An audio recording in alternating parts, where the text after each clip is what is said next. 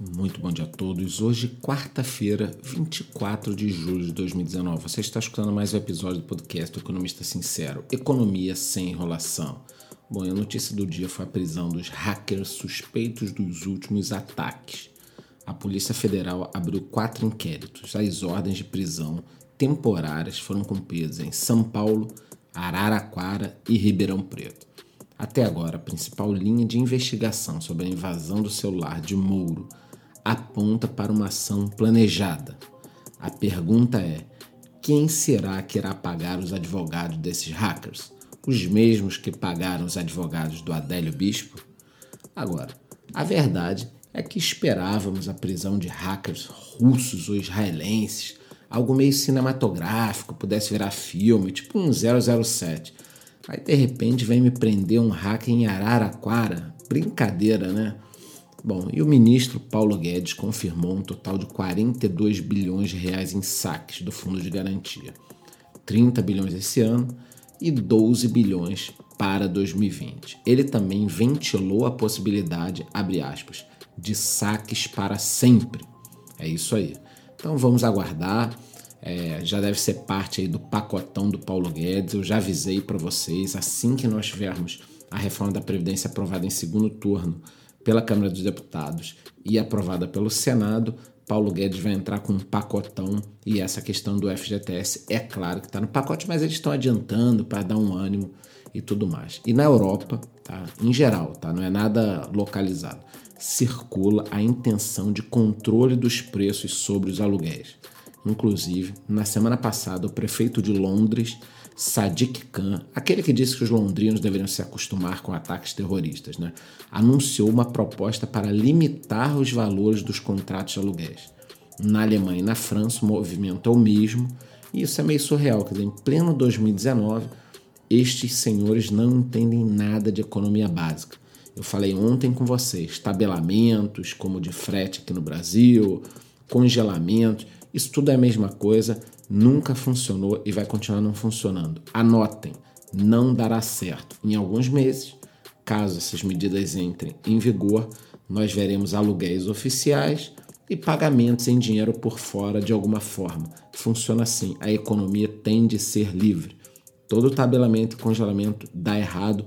A turma mais velha vai lembrar das tabelas do Sarney, da Sunab. Nunca funcionou em lugar nenhum. Aqui no Brasil não funcionou, na Europa também não vai funcionar e o Fundo Monetário Internacional cortou a previsão de crescimento para a economia brasileira. A previsão era de 2,1% em abril e caiu para 0,8%. Eu sei que é ruim, na realidade é péssimo, mas quando eu estava preparando meu café hoje de manhã, quatro e pouco, eu me deparei com a notícia de que a economia venezuelana iria cair 35% em 2019. É isso mesmo, não está errado não, gente. 35%. Aí eu pensei, pô, as coisas poderiam estar bem piores aqui no Brasil. E a verdade é que tanto Venezuela quanto Argentina esticaram demais a corda, brincaram muito de socialismo e acabaram destruindo tudo. Já vou pretendo falar em outros podcasts sobre a Venezuela, mas 35% de queda. Alguns países em guerra não possuem uma queda tão grande do PIB desse patamar. Em relação aos mercados financeiros, começou a temporada de resultados. Você sempre vai saber aqui em primeira mão. Ontem, após o pregão, nós soubemos do resultado da Cielo. Era melhor nem saber, né? A empresa encerrou o segundo trimestre com queda de 33% no lucro líquido, saindo de 646 milhões para 431 milhões. Agora, tem uma boa notícia: a base ativa de clientes da Cielo chegou a 1 milhão e 400 mil clientes, é um aumento de quase 15%. Né? Então eu já falei aqui do segmento de maquininhas, é um segmento em transformação, eles estão conseguindo mais clientes, a questão é como eles vão rentabilizar isso, tem toda a concorrência, as taxas vão cair, mas então você já sabe aqui, se ela cresceu o número de clientes e caiu seu lucro líquido. Em relação aos mercados de criptomoedas, o BTG Pactual lançou o primeiro fundo de investimentos em criptomoedas seguindo as regras da CVM. O fundo, que se chama Hashdash Digital Assets, aplicará seus recursos em investimentos indiretos em criptoativos negociados em terceiras jurisdições. Portanto, se enquadra aí dentro da instrução 555 da CVM. É o que eu venho falando há anos aqui sobre criptomoedas, né?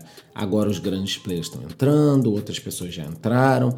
E a pergunta que eu tenho para vocês é o seguinte: o que, que vocês vão esperar para que, no mínimo, você desenvolva uma curiosidade e tente procurar sobre o assunto? Você não precisa investir, aliás, esse podcast não indica nada para ninguém.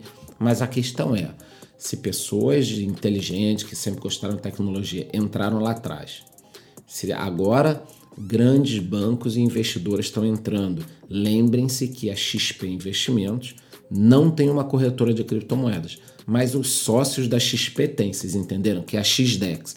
Então, primeiro a XP entrou, né? os sócios entraram, agora o BTG Pactual está entrando. Quer dizer, todo esse pessoal é bobo? E para encerrar esse podcast, eu gostaria de fazer uma pergunta para vocês.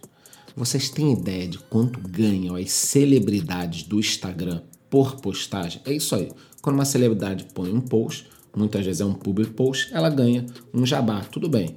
A ferramenta Roupa HQ analisa os dados, é muito conhecida e cria uma estimativa de quanto essa celebridade ganha por post. Normalmente funciona, tá?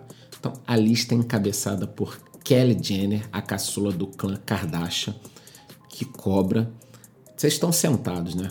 A bagatela de 1 milhão 266 mil dólares por postagem. Isso aí, 1 milhão 266 mil dólares. Em segundo lugar vem a cantora Ariana Grande, com 996 mil dólares. Em terceiro, o grande jogador de futebol Cristiano Ronaldo, com 975 mil dólares por postagem. E o brasileiro mais bem colocado é Neymar, tem uma estimativa de 720 mil dólares por postagem. Atualmente, Neymar conta com 121 milhões de seguidores. Então você já sabe, né? Quando você pegar seu filho estudando, tem que enquadrar. Larga esse livro, menino. Vai para o Instagram. Já postou alguma coisa hoje? Então, nos vemos amanhã no mesmo horário. Muito bom dia.